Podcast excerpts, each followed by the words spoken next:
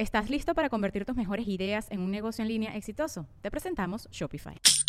Tal vez no lo sabías, pero nuestro podcast More Than Mamis es un negocio. Y lo comenzamos, por supuesto, para desahogarnos y hablar sobre la maternidad, no para convertirnos en expertas de ventas y del e-commerce. Así que sí, necesitábamos ayuda para vender nuestro merch y poner en marcha nuestra tienda. Por eso estamos tan contentas de usar Shopify. Regístrate con tan solo un dólar por mes en shopify.com barra sonoro, todo en minúsculas. Ve a shopify.com barra sonoro para llevar tu negocio al siguiente nivel. Shopify.com barra sonoro.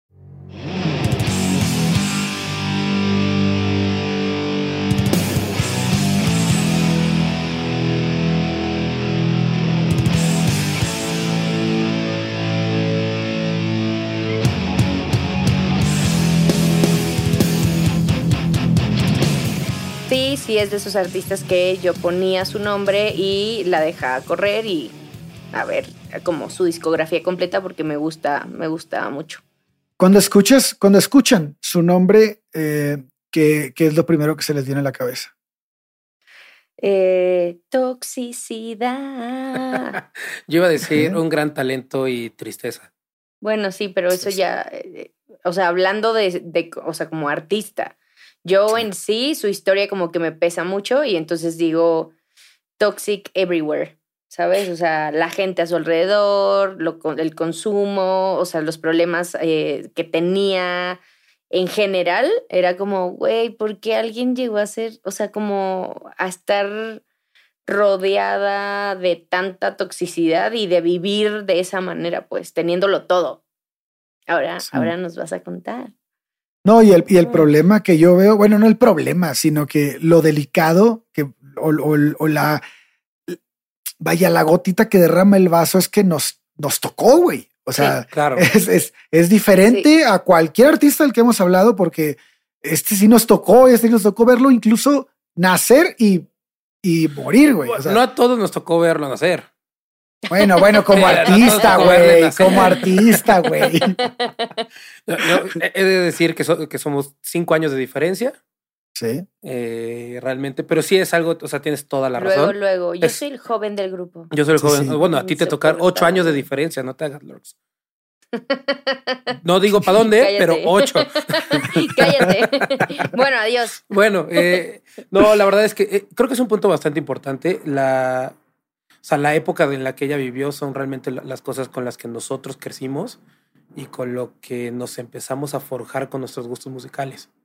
Entonces creo que es, algo bastante importante. Pero bueno, amigos, ahora sí, vamos a darle esto, amigos que ya están aquí.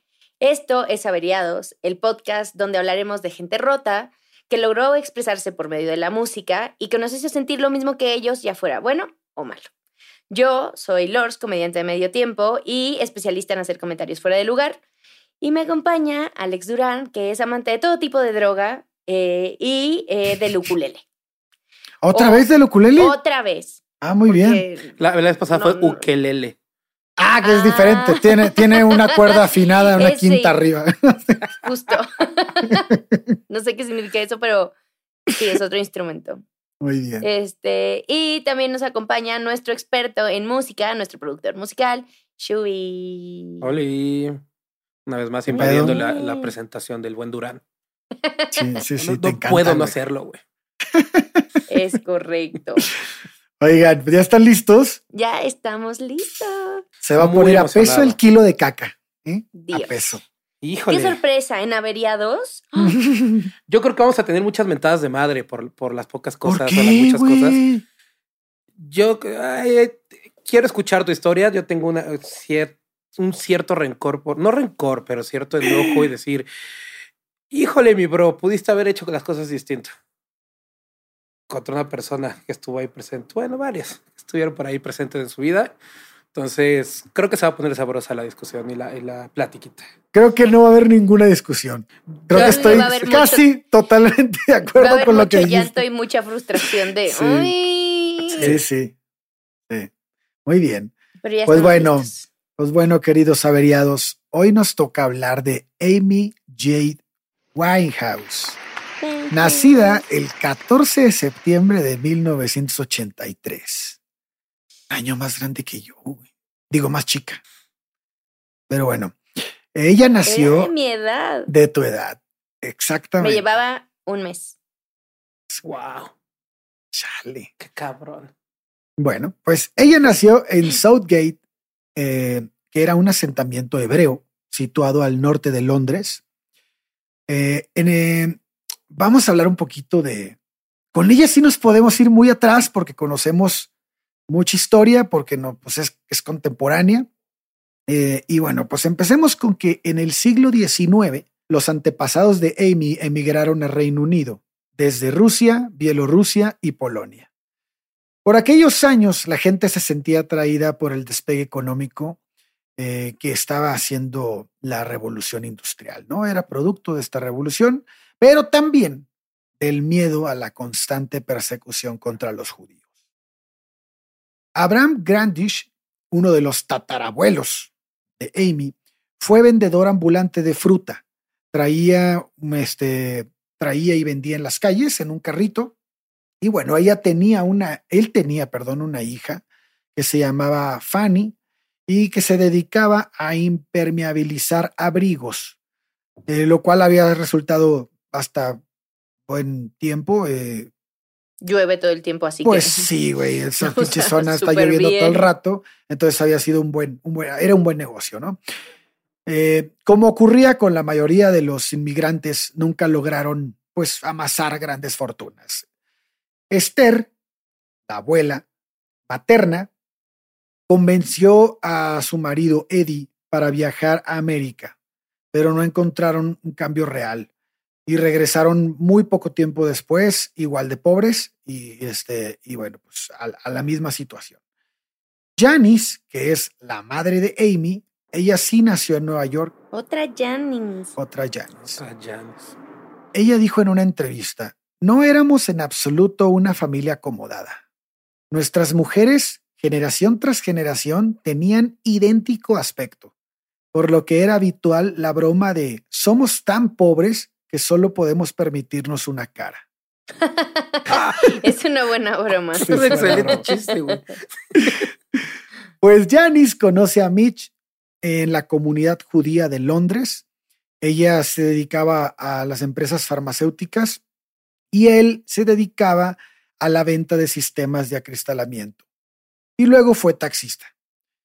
Después de casarse se fueron a vivir juntos, tuvieron dos hijos, que era Alex y cuatro años después, Amy. El huracán Amy le llamaba a su madre. Era una niña muy inquieta y muy inteligente. Desde muy chica le gustaba buscar nuevos retos, aventuras y llamar bastante la atención. Una de las características que ya desde pequeña podía advertirse era este lado rebelde en Amy. Ceder a la voluntad ajena y cumplir las normas no entraban en sus planes.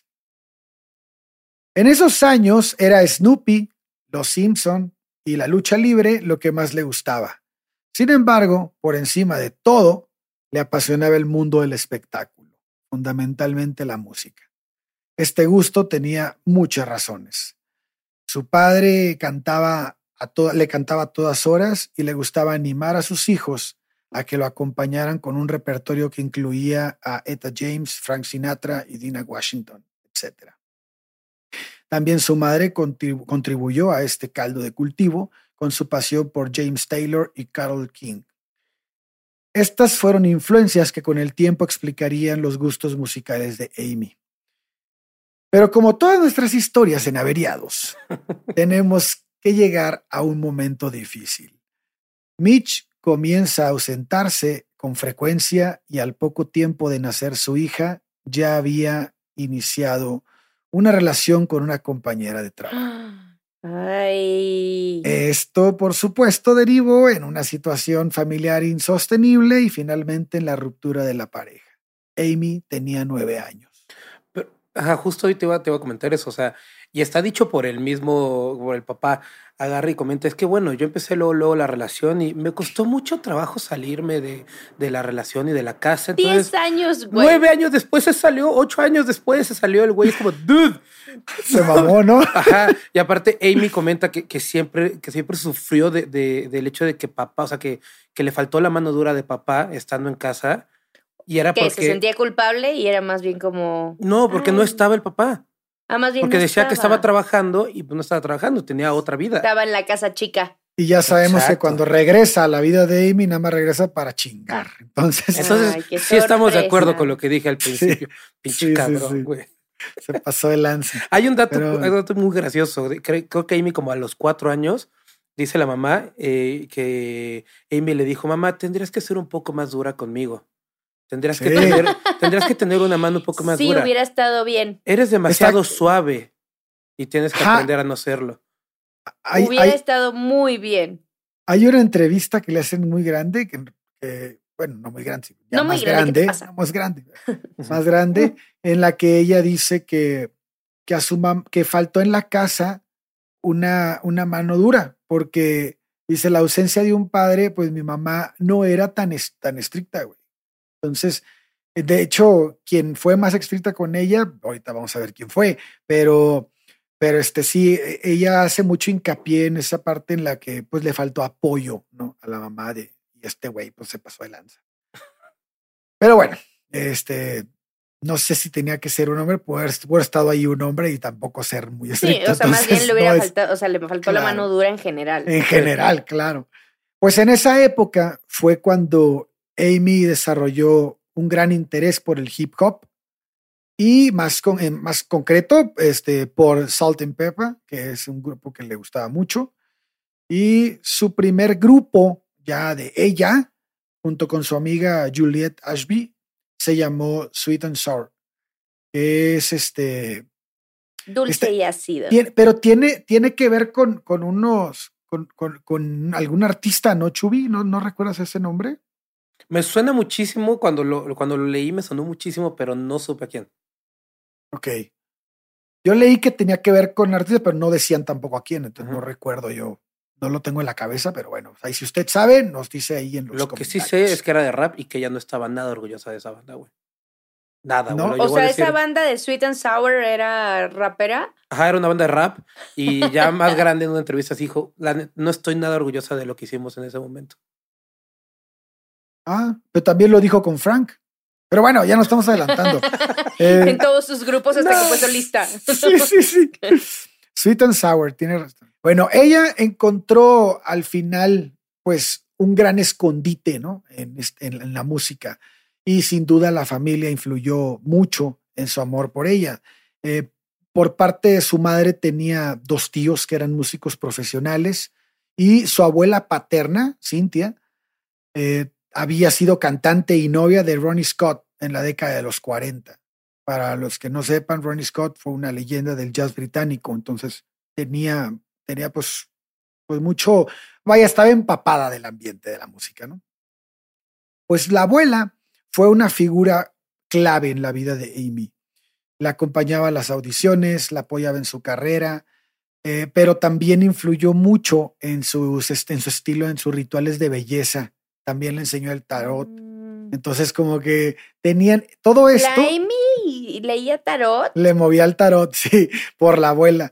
Y entonces esto pues generó entre ellas un vínculo emocional pues muy cabrón porque pues compartían esto, ¿no? Sí, influenció Eh, en todo, hasta sus estudios, de hecho. Claro. La metieron a estudiar teatro justo a los nueve años. Y fue Así la es. abuela la que la deci- decidió meterla, porque la mamá pues ni siquiera estaba metida en ese pedo. La abuela dijo, no, tú vas al teatro. Y ahí estudió interpretación, que creo que es de las cosas más importantes que ha hecho en toda su vida, güey. Bueno, ahorita, ahorita vamos a llegar al teatro y yo tengo otros datos, güey, como diría Andrés Manuel. Yo tengo otros datos. Estudió No, no, dos no. veces eh, no, teatro. está, está Ajá. chingón porque tú dijiste a los nueve. Estu- estuvo en dos escuelas de teatro. Estuvo dos escuelas de teatro. Ajá, está correcto. cabrón eso, güey, desde los Sí, nueve, no sí está mames. cabrón. O sea, ella iba a ser artista fuera por un lado o por otro. Sí, ¿no? era Pues, o sea, era evidente. Totalmente, sí. Sí, sí, sí. Pues bueno, algo que sabemos que no le gustaba a Amy era la disciplina. Y su abuela Cintia era súper disciplinada. Entonces, como la quería mucho, pues, y, le tenía gran respeto por todo lo que significaba y por todo este vínculo del que estamos hablando, pues ella aguantaba esa disciplina, ¿no? Y puede ser que sea la única persona a la que le aguantó esa disciplina. Entonces Amy amaba a su abuela. Alex sería otra de las figuras familiares que influiría muchísimo en Amy. Él también desarrolló un gran gusto por la música, incluso llegó a trabajar como periodista musical.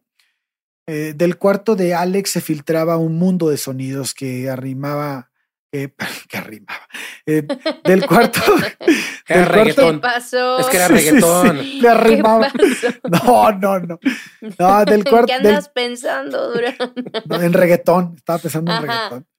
Del cuarto de Alex se filtraba un mundo de sonidos que cuando Amy se acercaba a la pared podía ser eh, testigo de algunos acordes de, de Thelonious Monk, de Noise, de Sonic Youth. Había, vaya, el repertorio que, que traía Alex es, abarcaba desde lo clásico hasta lo más alternativo que puedes encontrar.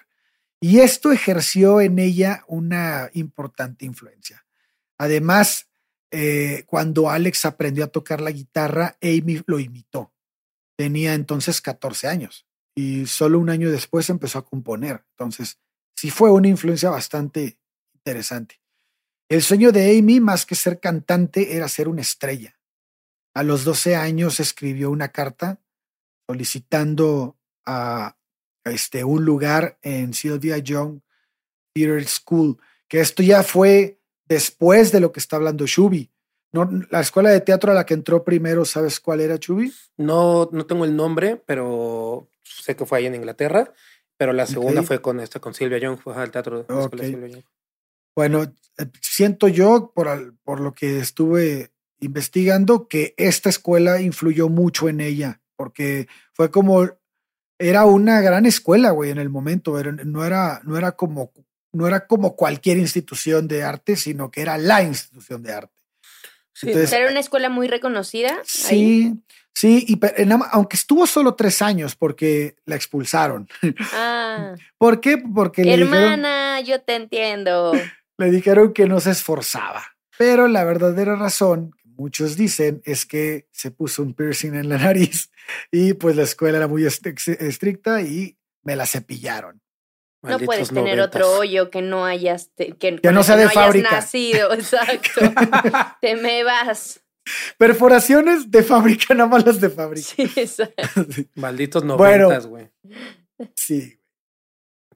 Bueno, pues con lo que sabemos hasta ahora podemos suponer que la originalidad de Amy se debió muy probablemente a la mezcla de estilos que con el tiempo tuvo a su alcance en ese entorno pues estimulante y cultural y culturalmente heterogéneo, ¿no? Porque pues ya vimos que había de todo. Eh, el jazz de su padre, el folk de su madre, lo alternativo de su hermano, su incursión personal en el hip hop, en el pop mainstream, eh, acabaron siendo los referentes sobre los que comenzó a moldear su propia identidad musical. El carácter también fue una pieza clave. Para Amy no existían puntos grises. Eh, esa forma eh, plasmaría, la plasmaría en su música. La podemos ver en su actitud de grande, de joven y bueno, incluso hasta de niña. Las influencias de Amy tenían una aplastante mayoría hacia la música afroamericana. Y bueno, con excepción del hip hop y el pop masivo, el grueso de sus preferencias correspondía al pasado, o sea, todas, las, todas las personas que hemos hablado, la mayoría ha tenido como referente música ah, ah, como africana. afro, ah, sí, afroamericana, africana, ¿sabes? Como... Es que en realidad eso es parte de historia de la música, o sea, la historia del arte y, nos indica que justo toda la cuestión de, de, la música que escuchamos que deriva del blues y de todo esto, viene la parte de los negros, de los esclavos que traen de África. Eh, el blues hay que, hay que recordar que nace de los campos de algodón de los negros, bueno, que no eran de ellos, que eran trabajados por ellos. Este, y de ahí empiezan a hacer todo y de ahí empieza a evolucionar. Y de evolución hacia el jazz, evolución hacia el RB, hacia el soul, hacia todas estas cosas que van creciendo demasiado. Entonces, en realidad, la mayoría de la historia, de, o sea, la mayoría de la música viene de, de, de, la música actual. viene de, Sí, de iba a la, decir, La contemporánea. La mayoría de la música actual, eh, o sea, significa que Popular viene de ahí. contemporánea. O sí. bueno, de mez- mezclas de eso. Sí, de- deriva de, de ahí, hecho, pues, al 100. De, de hecho, hace poquito estuve es- viendo una discusión que tenían unas personas en redes sociales y, y alguien dijo que la evolución de la música eh, partía desde lo clásico hasta lo que escuchamos ahorita. Y creo que está muy equivocado porque el, la música clásica, como entendemos, o sea, la música clásica que abarca sí, sí, el sí. barroco y todo esto, tiene Es un guiño, camino. guiño clásico. Cla- claro, tiene un camino independiente de la música popular contemporánea. La música popular contemporánea nace, como dice Chubi, en los campos de algodón, incluso antes en los cánticos que hacían los negros para insultar al blanco cuando eran esclavos o para, de- o para comunicarse entre ellos. Hacían y sus que no se dieran rebeliones. cuenta. Ajá, justo hacían las rebeliones con, Supuesto, con los cantos en, en dialectos, bueno, que, o idiomas que no, que no entendía la gente, pues, los amos, vamos a decirlo de esta manera. Entonces hacían todas sus rebeliones con esto, se, se quedaban en, hora, o sea, en horario, en el lugar en el que se iban a ver, todo lo que iban a hacer, cuándo iban a estallar las, estas pequeñas revueltas, todo se hacía a través de los cánticos. Y la verdad es que, que o sea, eh, como tú lo dices, la cuestión de, de cómo nace en África con todos los ritmos, con todos los tambores, vaya, inclusive lo que más se escucha ahorita, que es el reggaetón, tiene nacimiento en África. Claro, claro. El dembow como tal se, eh, nace en África, después llega a América, a- al sur de América y de ahí se termina en convertir eh, poco a poco a lo largo de los años en lo que es el reggaetón hoy. La, la cumbia también nace de ahí, la salsa, todo, el Sí, songo. creo que hay sonidos que, que la gente estará de acuerdo en que sí puedes escuchar o puedes ubicar que viene de ahí. Y hay otros que no tanto. O sea, a mí que yo no sé tanto, es, pues no sé, o sea, reggaetón y digo, sí, está interesante, pues, pero no, no, no, no me parece tan evidente, pues. Es muy evidente con el dembow. El dembow es un ritmo africano, como tal. Y el dembow es el tu, patu, patu, patu. Eso, tal cual, es, un, es un ritmo que viene desde África y termina aquí convirtiéndose en música urbana. ah, eh, Termina convirtiéndose en el perreo, En el dices. perreo eventual. Sí, es correcto. Sí. Muy bien. Sí, sí, sí. Pues sí, entonces una persona que tiene este, estos alcances de, de ejecutar su música, y como lo hacía ella, y además tener todo este background, ¿no? De, gente, gente que le mamaba la música en su casa y que escuchaba muy buena música, pues, y fue, fue tejiendo en ella su, este, pues la forma en la que iba a proyectar su talento, ¿no? De alguna manera. Cuando el jazz realmente llegó a la vida de Amy, ella se rindió ante él, güey, como que fue, como que fue la música para ella. Y bueno, pues se- es, no la vamos, aunque sí la vemos ya de grande clavada en el jazz, no empieza tanto como jazz porque justo querían, era, era tantas cosas de las que se podía sacar de Amy. O sea, Amy podía brillar en el hip hop, podía br- brillar en el pop, podía brillar en el blues, en el jazz. Entonces, como que quisieron hacer una mezcla de todo esto, que al final era la personalidad y la forma de, de ver la música de ella. Pero sin duda, el jazz a ella, si le preguntabas, era su música, ¿no? Recordemos que su padre le cantaba mucho los clásicos de ese género y jugaba con ella también a completar las, las frases de las canciones. Entonces ella tenía mucho, Sí, se Como- las aprendió. sí, güey. Además que la música es sentimientos.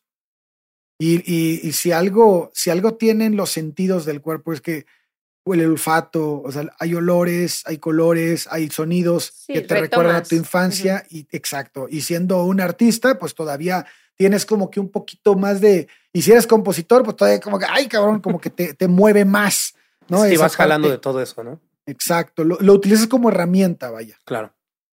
No, no que te pegue más, sino que ya lo utilizas para algo.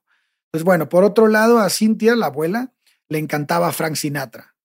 Incluso su hermano Alex tuvo una época de inmersión jazzística, gracias a la cual Amy descubrió a Thelonious Monk. la primera vez que, escuchó Round Midnight fue apoyada con la oreja sobre la pared que daba al cuarto de su hermano y quedó así de no mames, qué pedo con este. Me muero. Ojalá hubiera sido yo así con mi hermana, güey todo lo que mi hermana escuchaba, yo decía que me cagaba, güey, solo porque ella lo escuchaba, güey. Y escuchaba muy buena música, güey. Y, la de Escuchaba muy buena música, escuchaba jeans. Jeans, este, sobre todo, eh, Faye, de vez en cuando. Y OV7 era lo que nos volaba la cabeza. Digo, odiábamos. no, por ejemplo, Nirvana yo lo odiaba de chavito, porque mi hermana amaba Nirvana. Coldplay era lo mismo, o sea, si era Muy mal, Shubi. Sí. Solo por llevar la contraria. Hasta yo sé eso, hasta yo sé eso. Solo por llevar la contraria, perdónenme. sí, pero es, es común, es común con los hermanos mayores. Bueno, pues ahora hay que, hay que aterrizar, que no hay que caer en el error de pensar que Amy era ajena a la música comercial, ¿eh? También le gustaba mucho el pop. Spice Girls uf, tenemos un acercamiento con Spice Girls muy cabrón. ¿En serio? Eh, sí, güey. Eh, también le gustaba, pero lo negaba cabrón, güey. Sí, pero sí, no, no, yo no digo que le gustara mucho, pero no era ajena a esa, música. Sí, o sea, no era lo que escuchaba a diario, pero sí le gustaba, sí le gustaba el pop que sonaba en la radio, pero también que pop, o sea, le mamaba Michael Jackson, pues sí. Ah, o sea, Michael Jackson fue un artista que más, el que más la impresionó. Se hizo fan del cantante después de que su madre la llevó a ver eh, Moonwalker, ¿no? A los cinco años. Entonces era así como que su, su, su artista favorito de pop, sí. Pero pues era el rey del pop, no mames, o sea, no era cualquier cabrón. No había forma de que no te gustara. Sí, Sí, sí, sí. Eh, entonces, ¿Sabes si Madonna influenció en ella en algo? Yo no encontré nada de Madonna. Yo tampoco. No. Pero Michael Jackson sí, bien cabrón. Incluso hay una entrevista en donde ella dice, no importa nada, nada. Su música era increíble. Justo lo que hablábamos la otra vez, ¿no? De este güey. Separa al artista de lo que ha hecho. Claro. Bueno, pues el jazz fue la gran revelación musical de la infancia de Amy, pero la curiosidad melómana de su hermano también la aproximó por temporadas a estilos muy distintos, como ya lo hemos dicho, y de la mano de Alex, Amy se dejó arrastrar por una ola noventera del grunge. Tuvo otro de los grandes mitos de la historia que fue nuestro querido Jimi Hendrix, que le encantaba. Y también este, eh, The Velvet Underground, en alguna ocasión lo menciona en entrevistas. Y obviamente Alanis Morissette, que chico. Grande Alanis. Hay que hablar de Alanis, es lo más. Sí, ¿eh? sí, sí, sí. Grande. Bueno, pues mientras que el encuentro de Amy con otros estilos fue a través de intermediarios, tenemos, algo, tenemos uno que fue un descubrimiento personal es el hip hop. El hip, el hip hop siempre estuvo presente en la vida de Amy. Y este tiempo después, este va a ser uno de sus rasgos característicos. Esta admiración por la escena del hip hop fluyó en ambos sentidos y tras el éxito internacional de la cantante, algunos artistas versionaron sus temas. Eh, ella expresó en varias entrevistas que le hubiera gustado eh, haber tenido colaboraciones mucho más concretas con ella, con ellos, más que hayan este, cobereado, ¿no? Sus su rolas. Pero pues no se dio. Eh, su interés por el soul aumentó con los años. Este, incluso entre la publicación de Frank y Back to Black, son dos álbumes de, de, este, de Amy, que pues, es el primero y y el otro se me hace que es de los que más me gusta a mí. Pero bueno, ahorita lo, lo platicamos. A ver qué opinan ustedes. Entonces, pues tuvo, pues muchas, estuvo muy metida en, en, como que llegó al punto de que no quería trabajar más con estructuras complicadas. Estuvo, tan, estuvo tan metida en el jazz que de repente dijo, a ver, ¿sabes qué? Igual y me estoy haciendo muchas cosas en la cabeza que no son así quiero emular un sonido mucho más sencillo. algo más parecido a lo que hacían en los 50 o en los 60, más allá del Motown o, los Supremes, o no sé, le gustaban muchas, este, estas bandas como, ¿cómo se llamaba? Mean Girls. ah, bueno, ese tipo de, de, sonido así como diferente le gustaba a ella y quería como inspeccionar entre ellos, ¿no? Quería, quería experimentar en ese sonido. Entonces, este, para ese entonces, ella ya estaba cantando, ya estaba tocando un instrumento, o era más bien como quiero trabajar, te refieres a quiero escuchar cosas distintas, o, sea, ¿en qué punto estaba ahí? No, Amy ya tocaba la guitarra cuando Alex empezaba a tocar, ella ya empezaba a tocar la guitarra y ya cantaba, o sea, ya. Ok, ok. Ya, ya, ella lo que, lo, más bien como que estaba en la etapa de encontrar su sonido. Ok. Como que al principio. Pero ya estaba tocando, ya estaba escribiendo canciones, ya estaba haciendo su, su propio. O sea, su propio camino, aunque fuera en su casa. O sea, todavía no a nivel. O sea, como. Sí, pero no, no, esas canciones no llegaron a estar dentro de los discos que hizo cuando estaba viva. Hay muchas. ajá. Eh, realmente los discos normalmente, o sea, lo, lo, que tiene grabado lo termina como coescribiendo con alguien al momento del disco, al momento de grabar los dos discos, justo termina, más que coescribiendo, o sea, le, le pone como la coescritura porque las escribe dentro del estudio junto con el productor y todo eso, entonces realmente, al menos punto el Back to Black, ese lo escribió en el estudio al 100% y el, y el anterior, el Frank, muchas de las canciones son, están a, a co-composición con este Salam Remy, que es el productor del disco. Sí. pero, o sea, en este punto del que estamos hablando, todavía no está ahí en producciones y demás. está más bien probando, buscando su sonido, haciendo música ella sola. Sí, lo que les estoy tratando de explicar es que tuvo esta influencia. Ya. Entonces, de entre todo esto que hablamos, Amy prefería a The Charing Lass, eh, también a The Childers, también a, a, a Ronettes. Había ciertos grupos que fueron clave en la transformación musical y estética que la llevó hasta Back to Black. Ya. Entonces, a Amy eh, hay que recordar que el ambiente escolar le resultaba muy cansado. Estamos en esta etapa de su vida. Constantemente podríamos. ¿Cuántos años tiene más o menos? Aquí debe tener como unos que 14. Ya. Eh, generalmente estaba en la oficina del director. Era bastante habitual que la que si no estaba ahí la estaban regañando los profesores por su bajo rendimiento Hermana. o su falta de atención. este, ah, no, no, no, aquí estamos, perdón, aquí estamos con 12 años apenas. Igual, hermana. Sí, bueno. Sí, que todo eso se replica también en la, misma escuela de teatro, como comentabas. Claro. el bajo rendimiento fue en todo, o sea, realmente no era, no, no era algo que le motivaba. Pero, pero además lo chingón es que si bien tenía una pues sí, un problema de, control, ¿no? De, problema con la autoridad. Sí, güey, exacto, con la autoridad.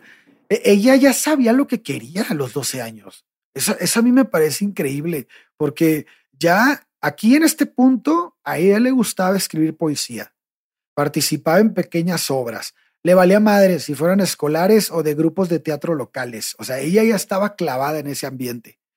Eh, buscaba ese camino, vaya. Incluso en unas, eh, en el libro que estaba, que, me aventé, eh, dice que en unas vacaciones familiares en Chipre, su madre entendería por fin qué carajos estaba pasando con Amy. Porque Amy se apunta a un concurso de talentos. Y la, en sus vacaciones. Sí, en Chipre. Y la mamá dice en una entrevista, estábamos allí, güey, escuchándola, y entonces me di cuenta de que ella tenía algo especial, en verdad era algo especial. Es como que ahí le, le brilló el coco, o digo, no mames, esta niña. Hay que explotarla. La, escuchó, la escuchó cantar, güey. Y dijo, no, no mames. Ahí se me va a sacar de pobre. Por fin vamos a tener otra cara. De hecho, aquí, aquí, hace rato nos adelantamos a la historia, pero aquí, unos meses después, es que entra a Sylvia Young Theater School o sea, que, es ya con 12 años, ¿no? Que hablamos hace rato, que era, como les decíamos, una escuela bastante reconocida de artes escénicas que estaba en el centro de Londres. Ya. ahí se mezclaba todo. Podías tomar clases de danza, de canto, de teatro. Eh, Amy realmente se entregó a muchas de esas materias, pero por su carácter, su rebeldía, nunca se fueron, como lo hemos dicho, pues terminó, ya sabemos, ¿no? La, la corrieron. Pero le gustaba, mándeme. Eh, ¿El hecho de que estuviera en una escuela de teatro quiere decir que era como extracurricular? No, la escuela es totalmente. Esa escuela de teatro en particular, qué buena pregunta, güey. Esa escuela de teatro en particular tenía todo esto y lo mezclaba con la, con la escuela normal. Ya. O sea, cosas del primer mundo. Exacto, exactamente. exacto. Problemas del primer mundo. problemas del Puta, tengo que estudiar trombón. Si me lleva matemáticas. y uno acá con su flauta dulce me lleva la chingada. Y aparte le escondías en la banca para de la alegría. No la traje, maestro, y que te saquen de la escuela. No es cierto. Pues pídesela a su compañero y todavía. Qué asco, güey. en tiempos de COVID seguro eso no pasa, güey. No, no, eso no pasa. En tiempos de COVID no era, era ni soples, güey. O sea, yo creo que no hoy vamos a probar, o sea, nada. Vamos a tocar todos la banca. Triángulo. Sí. el triángulo. Claro. Sí nos ponían a tocar el triángulo, qué mamada, güey. Yo, me yo tenía un triángulo que tenía así, porque aparte te mandaban etiquetar todo. Sí, tenía, tenía eh, en una parte del triángulo rompiendo con todo, o sea, un ingeniero que no creo que le haya costado un chingo, hizo el pinche triángulo. Ah, no, aquí mi mamá o no sé, o sea, le pusieron eh, alrededor del triángulo una etiqueta con el Durex con mi nombre, güey. Entonces, claramente. Matándole todo el sonido, güey. Mi triángulo no sonaba, no tenía armónicos, güey, porque se sonaba horrible mi triángulo, güey. Así, ah, de hecho, en el salón de Shubi votaron el menos probable que se dedique a música. Yo. Shubi. Y Tom. Por los armónicos de mi triángulo. Chuy, parecía que estaba golpeando carrizos de piñata, güey. Sí, sí, sí, sí, No mames. Bambucito. Por ahí lo tengo. Voy a buscarlo para, poner una prueba. Nos lo va a enseñar la próxima vez. Miren mi triángulo inservible. No mames. Pues entonces, a ver, a esta mujer no le gustaba estudiar, no le gustaban las reglas. La directora del centro, Silvia Young, de, la a recordaba. Ninguna mujer nos gusta la regla. No. Ah, ah no, no, ah, definitivamente. no, creo que no. Ah, perdón, sí. Pues la recordaban como una estudiante bastante inteligente, eh, centrada en su música, pero a la que había que insistir para que llevara el uniforme en condiciones, para que dejara de masticar chicle en clases, en fin, ya saben, el relajito. Sí la veo así. Sí, sí, le valía más. 100% la veo así. Reventando pues la bomba. Pues como hace rato les adelantamos, tres años después, Amy fue corrida de la escuela. El jefe de estudios tenía miedo, al parecer, de que Amy no alcanzara buenos resultados en el examen del sistema británico para graduarse de secundaria, así que Janice optó por sacarla de ahí y meterla a una escuela llamada Mount School. Finalmente obtuvo un título, su título escolar y comenzó a trabajar en un lugar para tatuajes y piercings. Entonces, pues ya sabemos. ¿A qué lado más la iguana? y la Se tardó mucho en acabar ahí, ¿eh? Se tardó mucho. O sea, si esto fue luego. O sea, para entonces, ¿qué es? Eh, ¿16 años? ¿17? Pues no, porque aquí va, apenas va a cumplir 15. Sí. Sí, de hecho, de hecho, eh, tiempo después volvió a probar suerte en artes escénicas en un lugar llamado Brit. Y, pero su paso por ese lugar fue muy fugaz, fue fugaz y... No, pero entonces me estás diciendo que a los 15 entró a trabajar. No, espérate comenzó a consumir marihuana y se hizo su primer tatuaje. A Parece entonces tenía 15. El primero, todos los demás, ya que todo el mundo dice que quedó bien tatuado, no sé qué, pero eso fue hasta el 2006, 2005 creo, que se empezó a tatuar ya mucho. Pero tatu esto, trabajando en un estudio de tatuaje. Pero pues estaba trabajando en un estudio de tatuaje. No mames, ¿cómo no se iba a tatuar, güey? No, pero si nada más hizo uno y después pasaron tantos años para los demás. Tenía 15, tenía miedo todavía. Hasta se me hace conservadora, ¿no? Sí, sí. Conservadora. Que de hecho por esas cosas tenía quería un arete y un tatuaje. Y fumaba marihuana. Y fumaba marihuana. Y por esas razones en paz, se quiso salir de casa de sus padres. Que ya lo Por esas razones se quiso salir de casa de sus padres. Bueno, de su madre, en realidad. Sí, porque su papá ya andaba ahí de, de, de Cusco. bueno, de Cusco. Sí, él andaba en la casa chica desde hacía rato. Bueno, pues saquen la libreta de las cosas en común entre todos los malditos cracks de la música, porque Amy era una gran lectora. Drogadicta. Digo, eh, gran lectora. Pero ya podemos ir poniendo vínculos, ¿no? Así como con otros artistas. Pero eh, no le gustaba mucho a ella que la gente supiera que era culta, güey. Y pues ella, no, ella escondía. a ver, trabajaba en un lugar de tatuajes y poniendo piercings. ¿Acaso estamos en Gilmore Girls para que esté cool ser el malo y que leas? No, güey. No, no, no. Ella, ella escondía mucho esta parte, algo que también, si ponemos atención a la historia, ella admiraba mucho a Marilyn Monroe y a Marilyn Monroe también le cagaba que supieran que era así. Sí, porque le rompía el estereotipo de la rubia tonta que vendía. Exacto, güey, exacto. Y en el caso de Amy, pues vivía en un ambiente de, desmadre musical que decía, no, güey, no puedo ser la ñoña, güey, yo tengo que ser la desmadrosa, ¿no? Se traigo un tatuaje, un piercing, no voy a estar leyendo enfrente de la gente. De hecho, hay una, hay una entrevista que le hacen a Alex, que él dice, güey, daba la impresión de que a Amy, de, que Amy se avergonzaba un poco de su inteligencia. Era capaz de desparramar en el piso toneladas de novelas de Jackie Collins, pero escondía en su armario su, su colección de novelas de Dostoyevsky. Ya. no, o sea, sí, era ese tipo de persona, güey. Novela rosa, que no me importa que piensen que leo novela rosa, güey. Claro. Pero que no se enteren de los clásicos, por favor. Y era una persona que devoraba libros. E, incluso ella decía en una entrevista, yo no, si salía de viaje, siempre llevaba dos libros, siempre, güey. O sea, una persona que constantemente estaba leyendo. Y también tenía buen gusto para el cine. O sea, le gustaba American Graffiti de, 1973, eh, Mean Streets de Martin Scorsese, Quentin Tarantino, en fin, vaya, tenía gustos. Sí, era culta sí era culta, no era nada, para nada lo que quería vender ser, ¿no?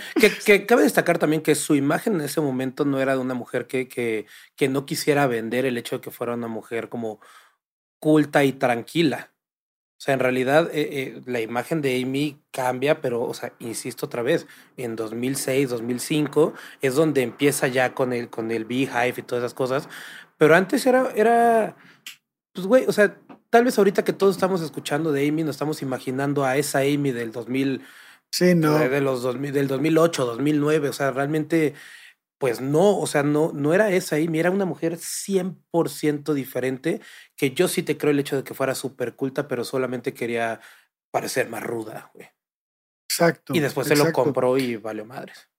También se está enfrentando una industria en la que, bueno, después se va a enfrentar a una industria de, la que ya no quiere formar parte nunca, güey. Entonces, también pienso que influye. Sí, que, querer romper, eh, o sea, toda la, barrera que significaba ser una mujer dentro de la industria musical en los 2000, güey. Así es.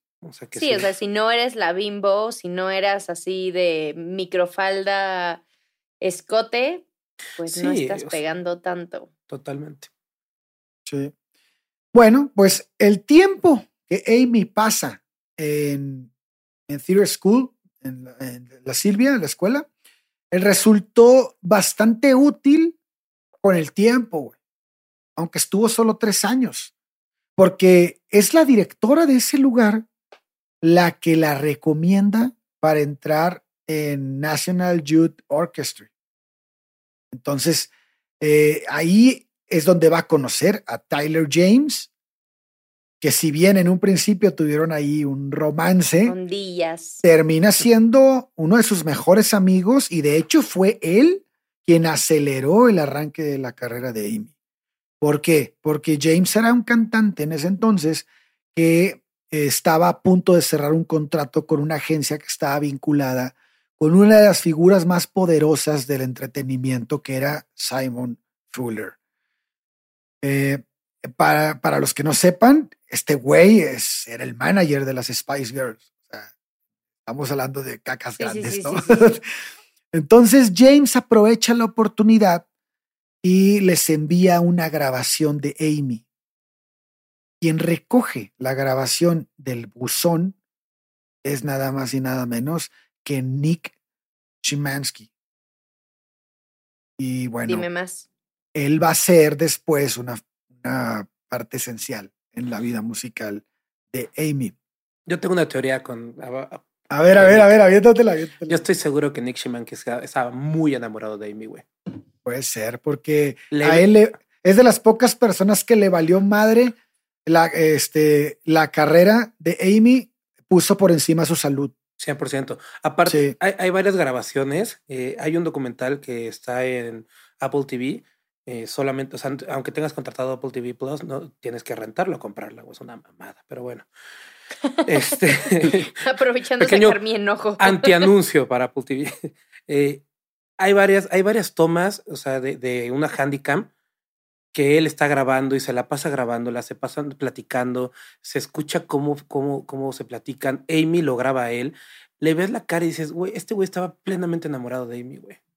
Y realmente fue, yo creo que el único que sí se preocupó por ella, güey. Sí, güey. Sí, yo también pienso eso. O sea, después de lo que leí, sí, es el único güey que se le ve, se ve que, que lo intentó, güey, que le intentó ayudar realmente, porque todos la veían con, con, con brillo de oro, güey.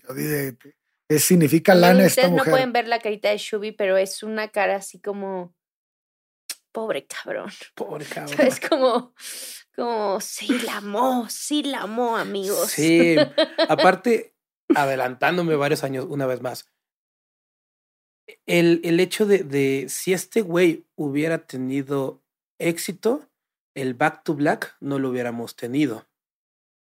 Mm, y es ahí donde, donde decimos, no te adelantes. Ah, sí, sí Chubi, no te estás adelantando, cabrón. No te estás adelantando. Ah, no, este güey estaba enamorado de ella, güey, estoy seguro. Todo, el episodio nos hemos estado adelantando, güey. sí. Bueno, pues Night and Day de Cole Porter es lo que provocó que Shimensky pidiera hablar con Amy, ¿no? Y lo pidió de manera inmediata. Eh, a Nick Godwin eh, se le erizó todo el vello del cuerpo cuando la escuchó cantar un tema propio. Este par querían que el mundo escuchara a Amy y consiguieron esto en 2002. Consiguieron que su gran voz tocara las puertas de la agencia Brilliant Nighting. Entonces, aquí fue cuando empieza, este, dije Nighting, es Nighting, ¿no? Entiendo. Bueno, bueno, ya sabemos que así el inglés, así tu segunda lengua. Cuando esos pendejos hablen español bien, yo me voy a preocupar por hablar inglés bien. Así que me vale pito. Nighty. Nineteen. es que para mí es muy complicado. para, mí es muy complicado estar leyendo en español y luego que me pasen en inglés en putiza, güey. Güey, tradúcelo todo como en estereojoya, cabrón. Exacto. lo voy a hacer a o como en España. Ah, joder. El hombre arácnido, tío. El iceberg. Los 19 magníficos, según. los grandes, los grandes 19. Los grandes 19. bueno, pues fueron muy insistentes, ya no puedo ni hablar español, güey. Fueron muy insistentes con ella por una razón. Y esta es clave, güey. Esta es clave en la historia. Amy no mostraba ningún interés en hacerse famosa. Ella estaba muy feliz con su música y todo lo demás lo rechazaba. Esto es un reflejo que va a brillar durante toda su carrera profesional. Tenemos que entender que Amy comenzó su carrera más por ganas de aquellas personas que la rodeaban que por un interés personal. Pero un poco para entender, o sea, su plan era, quiero hacer música como underground, en barecitos, en, o sea, como que... Ahorita te voy a, en palabras, en palabras de ella vas a entender por qué, qué es lo que opinaba. Porque si bien de chiquita quería ser una estrella, de grande no. O sea, ¿Quién le entiende? Ahí es donde hay, hay varo. Pues yo creo que se empapó, se empapó mucho el ambiente y como que dijo, no, ah, no, es por aquí, güey, no es por aquí, eh, porque se conocía, güey ahora vamos a ver los leer diarios, leer cosas que, ella, que ella dejó y que fueron mucho tiempo antes de que esto pasara y te adviertes que, ella sabía que le iba a tronar el changarro si entraba a este mundo. Entonces, ese empeño ajeno le traería mucha fama y con el tiempo fue esa misma fama la que cavaría su tumba. Ella dijo, nunca quise esto, en serio. Me habría conformado con cantar el resto de mi vida en una banda de covers. No soy Amy la estrella, soy Amy la chica de la guitarra. No. Aunque la fama no estaba en sus planes, Amy pensaba mucho en qué haría en caso de firmar con un sello discográfico. Tenía 17 y lo apuntó en una lista que sería encontrada años más tarde junto a otras pertenencias que fueron robadas y dejadas en un bote de basura cercano a su casa. Lo que ella puso en esas hojas nos explica su gran problema con su físico eh, y bueno, ella anotó conseguir una caminadora, comprarme un coche, no, inscribirme en un gimnasio, arreglarme los dientes, comprar un apartamento en Londres y la más llamativa fue la última que puso vivir como la bomba que de verdad soy. Esas eran sus. Siento feo lo de la parte del gimnasio, pero me siento identificada porque mujer. Pero lo vimos con Janice, ¿te acuerdas? Fue lo mismo, güey. Pero aquí no, aquí estuvo más cabrón, güey. Sí, porque aquí, sí, porque luego caímos en otros excesos, ¿no? No, la cuestión es que aquí de chiquita, güey, hay un, lo cuentan cagados de risa los dos papás, güey, que va y le dice, y esto está contado por la mamá directo, que va y les dice, es que estoy haciendo una dieta, mamá, ¿y cuál es tu dieta? ¿Cómo? Y después, adiós la comida. Y ella, ah, y yo no lo tomé o sea, tan como que avisa que vomita. Encontré, encontré la dieta perfecta, le dice a su mamá. Como lo que quiera y después lo vomito. Creo que tenían nueve, no, no, Mames. no, más de nueve, yo creo. O sea, no manches. Estaba chavita. Pero tenía problemas durísimos alimenticios desde muy chiquita. No, y espérate, después va y se lo cuenta al papá y el papá dice, pues es que tampoco lo advertí malo. A los dos papás se los dijo. Y ninguno de los dos lo advirtió como algo. Sí, es una gran dieta, amigos, la verdad. No, no es cierto. no, mames. Sí, porque mira, puedes comer un chingo, un chingo, un chingo, un chingo y luego lo comes otra vez pero de salir. no, porque ya no sabe igual, Lorx. Si supiera exactamente igual. Sí, sabe un poco. Si te gusta el limoncito. Es un trastorno culerísimo. Es horrible, güey. Tienes que tratártelo, güey. No, no, no. y, y, yo, o sea, por gente que conozco con el trastorno, o sea, empiezan a tenerle miedo a la comida, eh, poder superar miedo a comer. O sea, tú imagínate tenerle miedo a, una tortilla, güey. O sea, verla y decir, me apanica comérmelo porque, porque ya me... Ya, me, visualicé o sea, ya me visualicé gorda. Y ah, entonces, si me visualizo gorda, se levanta mi miedo de que, pues estoy gorda, no está bien, no me gusto, voy a vomitar. Entonces, pues todo ese, todo ese círculo me da miedo una tortilla. ¿no? Me da miedo comer arroz. Hay videos de ella comiendo que dice, ah, sí, ya sé, estoy demasiado gorda, pero no importa. O sea, siempre lo tuvo en la mente. Es, o sea, yo creo que es una de las enfermedades más horribles. O sea, cualquiera de las dos, anorexia o bulimia, o sea, cada una tiene un manejo distinto, pero no, y derivan en enfermedades horribles, o sea, te llevan a... pues, pues en la muerte, güey. La garganta. Empezando por Sí, sí, no, no, pero eso ya es... O sea, ella, ella, al rato vamos a hablar de eso, pero ella termina este, muriendo por, también por esto, güey. O sea, sí, es, una de las... es una suma, claro, güey, claro. Pero, sí, o sea, creo que lo que se refiere es Shubi es las que son más de, o sea, más inmediatas. De entrada la anemia que te da. O sea, porque para llegar a la muerte con la bulimia y la anorexia pasa un rato, pero de manera inmediata es los dientes, la anemia, el cabello, la garganta, o sea, es, es o sea, va poquito en poquito, güey, pero es creo que doloroso y bastante evidente. Sí, claro. Pues ya nos salimos un chingo del tema, pero ahí, les lo nos regresamos. Siempre eh, hablamos de enfermedades mentales y problemas mentales y este es uno. Este es uno. No podía pues, faltar. E, este, este contrato que firma con Simon, que es la, esta agencia de la, que lo mete James, bueno, le trajo una estabilidad económica. ¿Por qué? Porque la agencia le daba un sueldo como adelanto a la carrera que venía, ¿no?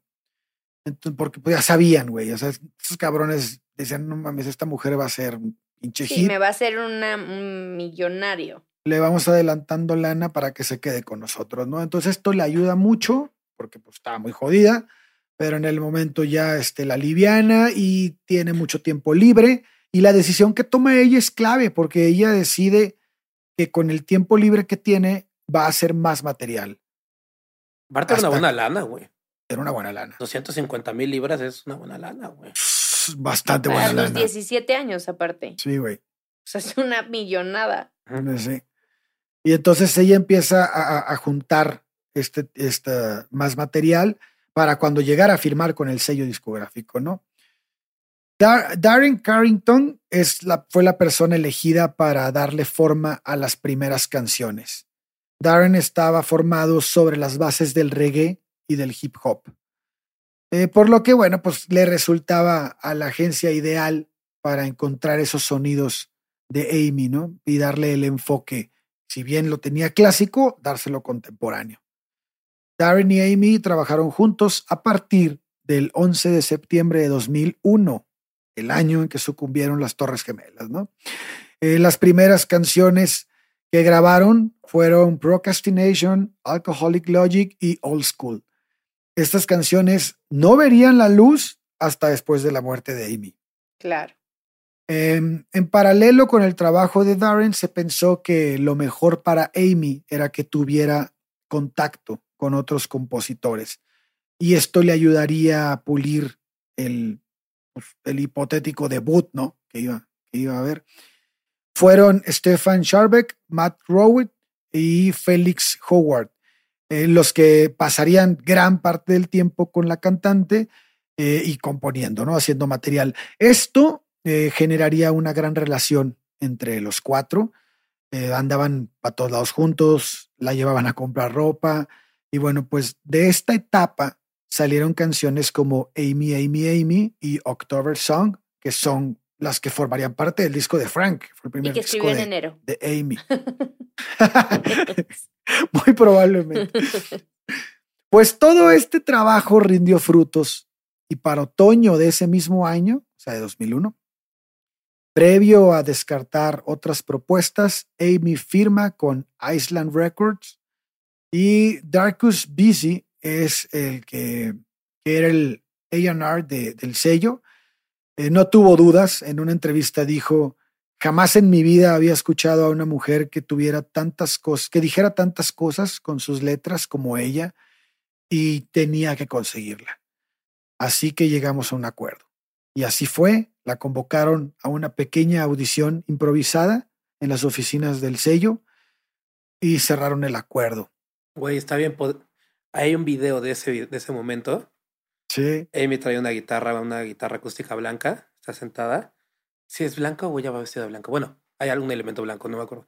Está tocando, se le nota el ner aparte, se le nota el nerviosismo al tocar, como que toca los acordes medio raro.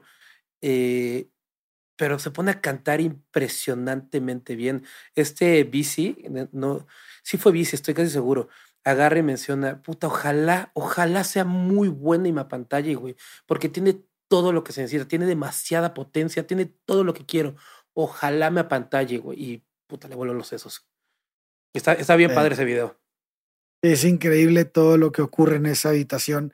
Eh, ellos, de hecho, este, Después, Bici pensó que lo mejor era redireccionar el álbum y pidió a Salam Remy que se ocupara de la producción y Amy ya había trabajado con él meses antes. Aparte Salam era un monstruo, güey. Sí, Salam había trabajado con Laurie Hill, güey. No, y con Whitney Houston también había, algo de hecho de trabajo. Ah, también con Whitney Houston. Llegó a hacer un, un remix que creo que fue un remix oficial, güey, con, Whitney. O sea, ha hecho cosas brutales. A la fecha ha trabajado con muchas artistas después de, de Amy, pero de verdad es, es un monstruo el güey. Bueno, después decidió la discográfica, decidió que, este, que en última instancia que iba a dividir la responsabilidad del debut de Amy. ¿No? A Amy le, le mamaba estar con, con, con, Salam porque el, porque el güey, pues los artistas de los que se encargaba él eran artistas que Amy pues sentía gran admiración y fue motivo suficiente para que se quedara este, con él y repetir esa experiencia que había vivido en Miami ya, ¿no? porque había habido una, un acercamiento. Eh, entonces Amy no fue eh, al encuentro con las manos vacías, cruzó el, eh, ahora sí que el charco con su guitarra y una maleta llena de discos de sus artistas favoritos y un buen puñado de canciones nuevas. Llegó a la, este, la productora.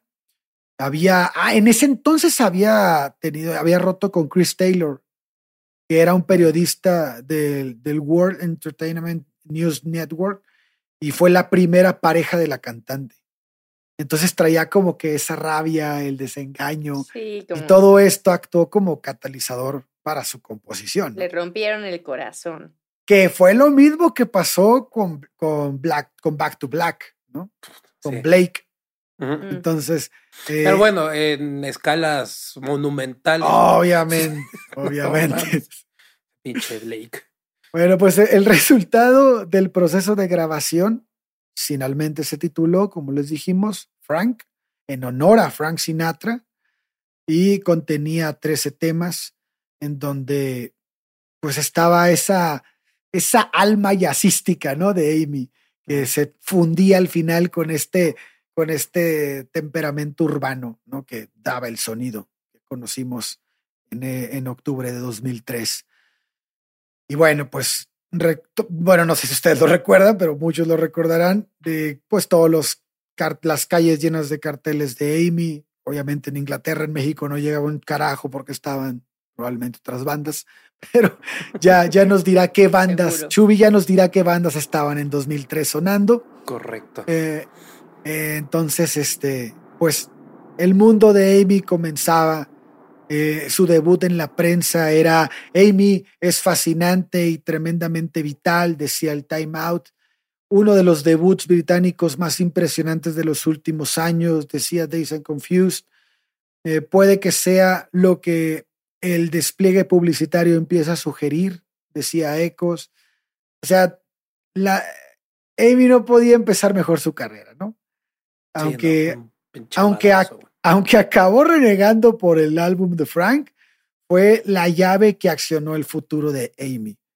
Llegaron entrevistas, llegaron actuaciones, nominaciones, premios. En Reino Unido ya estaba, eh, ya, había despuntado. Dos años después la conocería prácticamente todo el mundo. Sí, es un madrazo Un madrazo. Aparte, cabe destacar que esto, eh, esta parte ya, o sea, es de la industria que conocemos, o sea, es parte de que hacen videoclip, que sacan sencillos, que, que empieza la promoción de medios, empieza el tour, ajá, ya es la industria como la conocemos actualmente, no de, la que habíamos hablado antes. Sí, yo, yo bueno, yo, yo, yo sí quitaría que no había TikTok, ¿no? Ahora hacen a los músicos hacer sus TikToks, las disqueras, ¿no? bueno, sí, antes de como, antes de TikTok, vamos a ponerlo. Aparte, algo que quería, o sea, en ese momento eran discos de 13 canciones, que ahorita ya no son. Ya no, ya son sencillos. Razón, tienes razón, no, me estoy equivocando. Era la industria que conocíamos antes de, de, Spotify, tal vez. Sí, ha cambiado mucho. Sí, donde comprabas discos. Sí, o donde los bajabas en Napster, pero o LimeWire. Mamá. Y te demandaba Metallica. Y te demandaba todo el mundo. Exacto. y después metían a la cárcel a los dueños de esas plataformas. Pero sí, o sea, eran discos de 13 canciones, era hacer, sacarte cuatro o cinco clips de, de, o sea, del material, lo que en las disqueras y que ahorita se conoce como sencillos, que era el material de ser sencillo, le haces el videoclip, le haces la promoción, haces la promoción de todo el disco y después como si estos discos no hubieran salido, o sea, estas canciones nunca hubieran salido en el disco completo, le vuelven a hacer la promoción. O sea, es una industria que, que, que las discográficas eran dueños y maestros de todo lo que se hacía del artista. Sí, también la diferencia, la, gente que, es muy joven, que no le tocó vivir eso, es que antes nos hacían escuchar lo que ellos querían que escucháramos y ahora podemos escuchar a cualquier cabrón que quiera subir. El poder de decisión es nuestro. Que creo que la, cuestión mainstream en ese momento no era tan mala. Y es de lo que, de lo que O sea, vamos a ponerlo en contexto. En el 2003 estaba de salida un poco ya el, el, new metal. O sea, estamos hablando de Korn, de Limp Bizkit y demás. Si, si bien seguían vivos, Korn, Limp Bizkit creo que deja de estar activo en el 2004 y después vuelve a estar activo hasta el 2009. Eh, Korn sigue activo, de ahí empieza a sacar, eh, Blink 182 saca su disco, eh, el segundo disco en el 2006, o sea, empieza a salir New Metal, empieza a entrar el Happy Punk, empiezan a entrar bandas como Evanescence, o sea, es, es Evanescence que es una copia pirata de Nightwish también en ese momento, ¿no? es bandota, pero ya había grupos sonando así, güey. Sí, claro, tota-, totalmente, y, y creo que, que, o sea, Vaya, aquí en México estaba sonando Panda, güey. Estaba sonando Café Tacuba. Estaba sonando Natalia Lafourcade. Eh, O sea, Zoé. Zoé, el Pizza Love salió en el 2003, en el mismo año en el que salió este disco. Entonces, o sea, poniéndolo en contexto, yo a, a, a Zoé ya eso lo siento como demasiado como contemporáneos y a Amy como que la sentí un poco más lejos. Porque, porque, porque en parte Amy decía, güey, Amy cuando, cuando empezó decía, le, le, como que le pensaban que iba a ser muy famosa ya y ella decía, no, no, yo, yo no voy a ser famosa, güey, porque mi música es antigua, güey. Sí, no, no yo, no voy a hacer. Y fue todo lo contrario. Nueva. o sea, ella dijo, ella dijo, mi música es antigua y además no creo soportar la fama. Dijo en una entrevista. Y dice, y dice el, el, libro, se equivocó en el 50% de lo que dijo, porque sí fue muy famosa y tenía razón, no iba a soportar la fama. Sí, totalmente. Mm. Y de hecho lo dice este, el de, el de la disquera, este Bici, dice es que es un alma muy vieja en un cuerpo muy joven. Sí, güey. Y eso creo que define mucho lo que el sonido de Amy y lo que termina siendo. Y yo creo que eso es lo que ayudó a esta generación o sea, que, que nos impactara tanto, porque es algo que estabas acostumbrado a escuchar, sí, como con tus abuelitos, con tu, sabes, como más grande, ese, como ese tipo de tono, pero dándole la vuelta hoy era como, güey, es muy buena música, o sea, e, es, o sea, le dio un refresh total y entonces era como si estuvieras escuchándolo todo por primera vez. Yo hoy le hablé a mi papá y le dije, papá, ¿por qué no escuchabas a Amy Winehouse? Y me dice, ¿quién? Yo, Amy Winehouse, ya le, explico. Y me dice, a ver, déjame escucharla. Me dice, uy, qué buenas canciones. Y me dice, oye, esta canción no salió en la tal película. Oye, es que la voz de no sé qué. O sea, pero realmente es música que yo hubiera conocido por la frega cultural que me ponía mi papá todos los domingos. Y no por algo que hubiera conocido en MTV. Cuando grababa mis cassettes, mis VHS. no, no, no, completamente. o sea, no, no suena a, a los VHS que tengo grabados. Ahora, hay que entender un punto. Nosotros en México no tuvimos esa etapa del jazz. O sea, nosotros nos brincamos esa etapa. Al rock directo.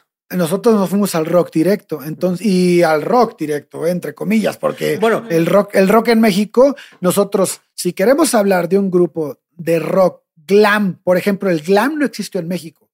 Lo más cercano al glam que tenemos podría ser un grupo como Coda, pero no tenemos un grupo de glam, güey. Coda se me hace lo más pero, ¿Qué te pasa? Moderatos ahorita, güey. O sea, a ver, gente que, no. que nos estás escuchando, hablo de glam como Poison, como Bon Jovi. real. sí, ese, eso en los ochentas en México no existía. No estábamos escuchando esa música en los ochentas. Si eh, queremos. Timbiriche, ¿qué te pasa? Teníamos a Timbiriche, güey. Exactamente. que no era para nada glam. Entonces entonces, si, si vemos la música así, pues cuando llega un golpe como Amy Winehouse en 2003, pues mucha gente en México pudo ni siquiera entender la música de Amy, güey. Es que creo que ni siquiera llegó. Eh, eh, no, eh, güey. el Frank no llegó, llegó hasta el, Back, to Black. La raza que escuchó, la raza que escuchó a Amy en su modo jazz, realmente eran músicos o gente que le gustaba mucho la música, güey.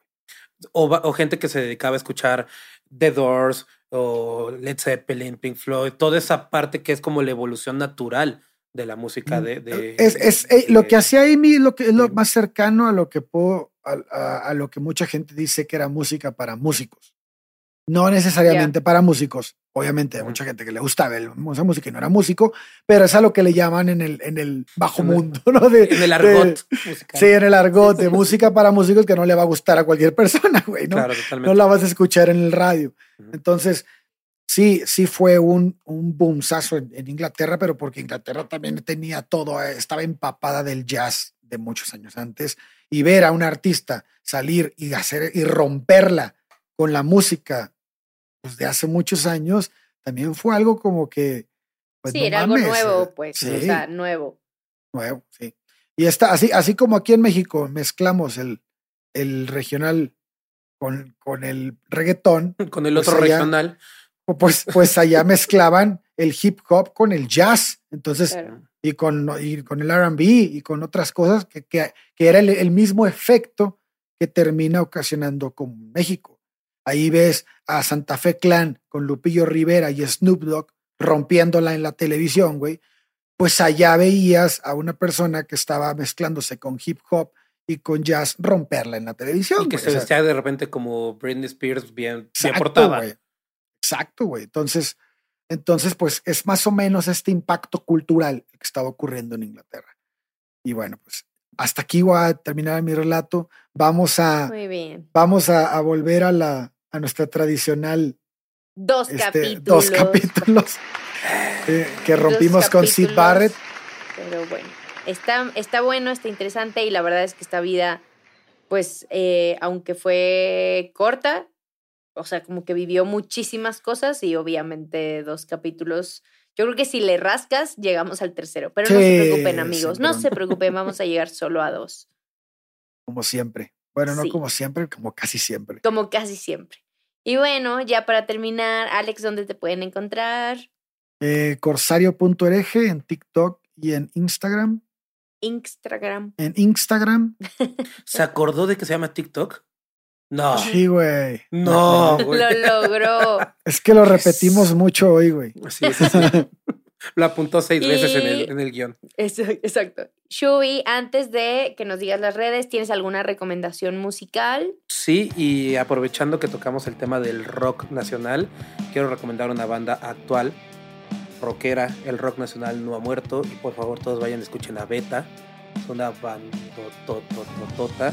Está este. Mm, Leon André, que es el hijo de Alfonso André, baterista de Caifanes y Jaguares. Este. Eh, y otros tres integrantes que son bastante, bastante buenos. Por favor, vayan y escúchenlos. Tienen su segundo disco, creo que es el que acaba de salir, o el tercero, si no me recuerdo. Una bandototota. Y mis redes sociales son guion bajo Chubi en todos lados, X, U, B, B, Y. Muy bien. Amigos, sigan la recomendación, realmente son muy buenas. Yo estoy aprendiendo cosas que no pensé que iba a. Eh, y a mí me pueden encontrar en Instagram como LordsJ, L-O-R-X-J, y en TikTok como Lords con X. Y pues ya está. Ya estamos y nos vemos en el próximo capítulo. Por favor, recomiéndenos, Síganos en Instagram, eh, Averiados Podcast, así que compartan. Creo que me gustaría escuchar lo que la gente piensa de lo que hemos, hemos platicado y demás. Por favor, acérquense a nuestro Instagram. Ahí está. Se aceptan mentadas de madre, se aceptan. Shubi, Shubi acepta mentadas de madre, yo no. El corsario también. ya, tengo suficientes con herejes.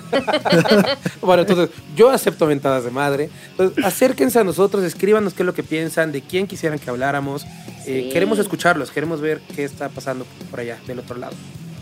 Muy bien, pues ahora sí, amigos, nos vemos el próximo capítulo. Gracias por acompañarnos. Bye. Bye. Besitos en sus pompis. ¿Estás listo para convertir tus mejores ideas en un negocio en línea exitoso? Te presentamos Shopify. Tal vez no lo sabías, pero nuestro podcast More Than Mamis es un negocio y lo empezamos por supuesto para desahogarnos y hablar sobre la maternidad, no para convertirnos en expertas de ventas y del e-commerce. Así que sí, necesitábamos ayuda para vender nuestro merch y poner en marcha nuestra tienda. ¿Y cómo suena con Shopify? Llegó otra venta. Shopify es la plataforma de comercio que está revolucionando millones de negocios en todo el mundo. Ya seas un emprendedor desde tu casa o desde donde sea, Shopify es la única herramienta que necesitas para iniciar, administrar y hacer crecer tu negocio sin dificultades. Con Shopify puedo gestionar pedidos, envíos y pagos desde cualquier lugar, brindándote toda la información y estadísticas de tus ventas al detalle. Regístrate para un periodo de prueba con tan solo un dólar al mes en shopify.com barra sonoro, todo en minúsculas Ve a shopify.com barra sonoro para llevar tu negocio al siguiente nivel. Shopify.com barra sonoro.